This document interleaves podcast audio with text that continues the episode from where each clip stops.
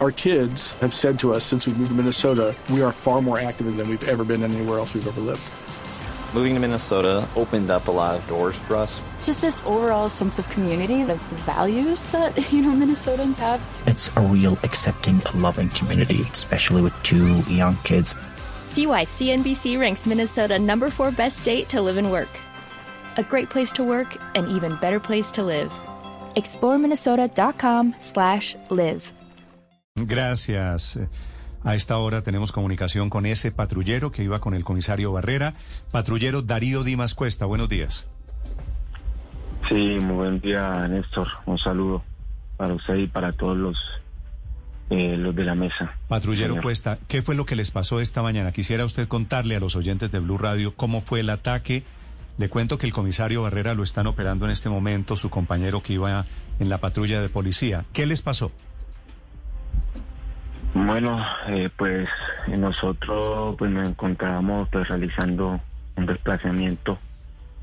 Eh, en ese momento llegamos a una intersección, a un semáforo, eh, y de un momento a otro pues nos nos abordan un grupo de muchachos eh, gritarnos pues palabras soeces, a tratarnos mal.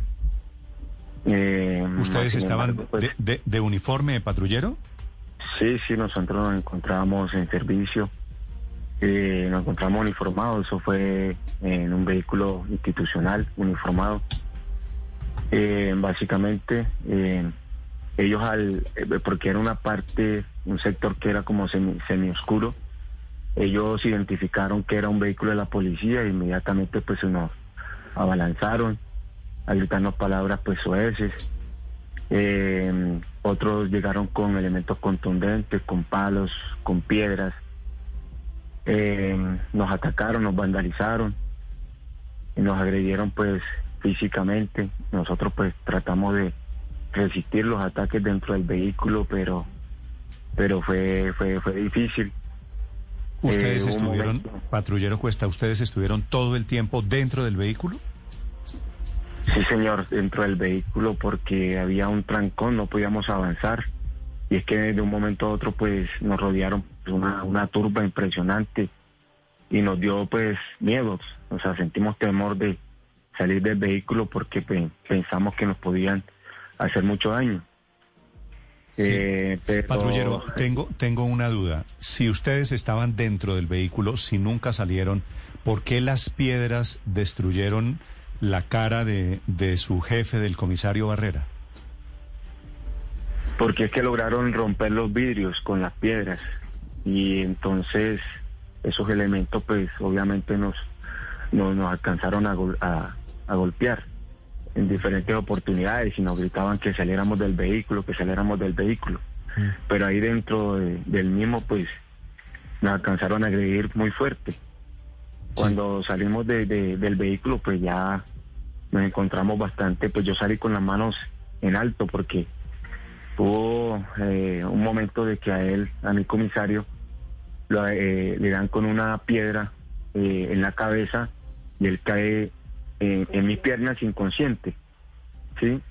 Eh, yo al ver eso pues me, asusté mucho, pensé que, que había sido peor, entonces yo salgo de- del vehículo con las manos arriba para que cesaran con, con las agresiones.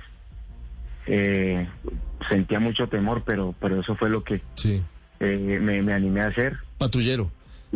Es decir, a- al comisario lo golpean estando adentro de la patrulla y cae inconsciente estando adentro de la patrulla, es lo que le entiendo. Sí, sí, sí, señor, claro. Efectivamente, pues a los dos nos agreden físicamente de- dentro del vehículo, físicamente.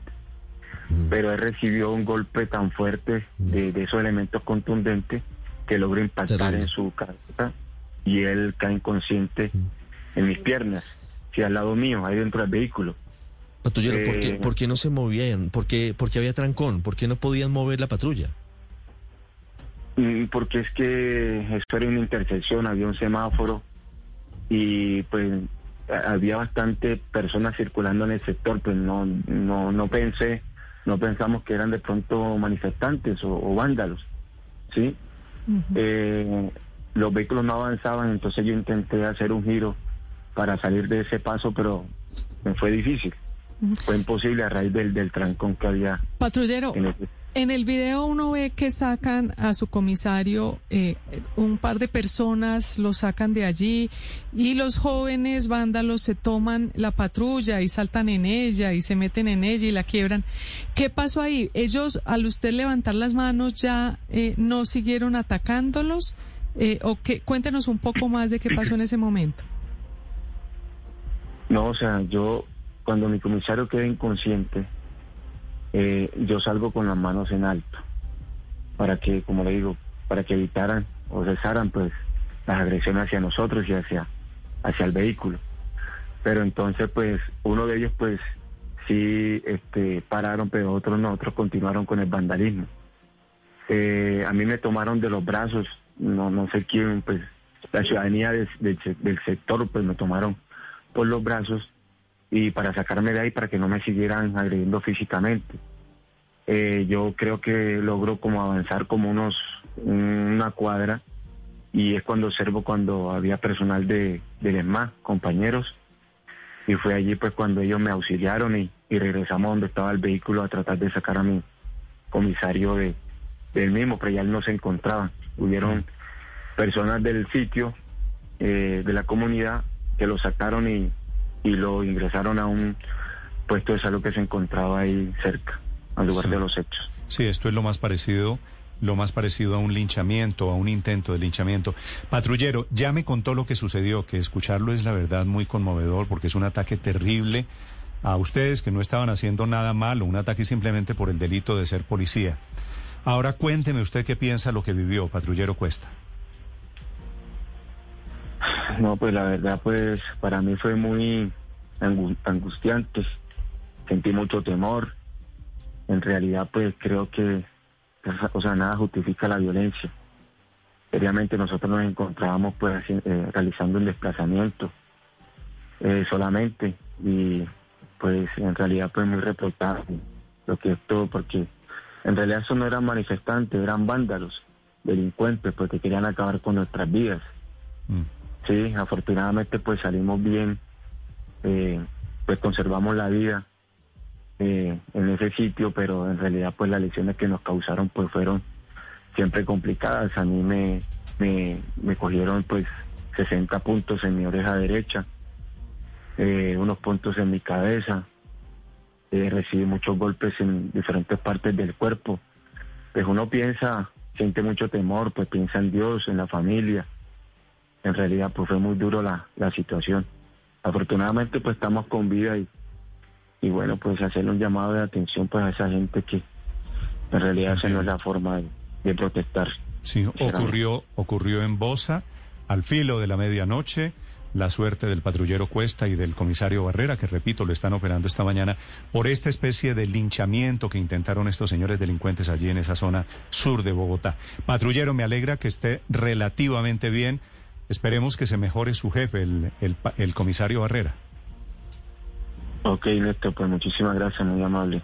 Que esta es, que esta es la otra cara de la moneda, las agresiones a la policía, 8 de la mañana, 5 minutos en Blue Radio. Our kids have said to us since we moved to Minnesota, we are far more active than we've ever been anywhere else we've ever lived.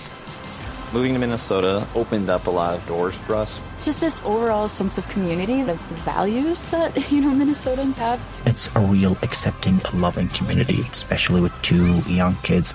See why CNBC ranks Minnesota number four best state to live and work. A great place to work, an even better place to live.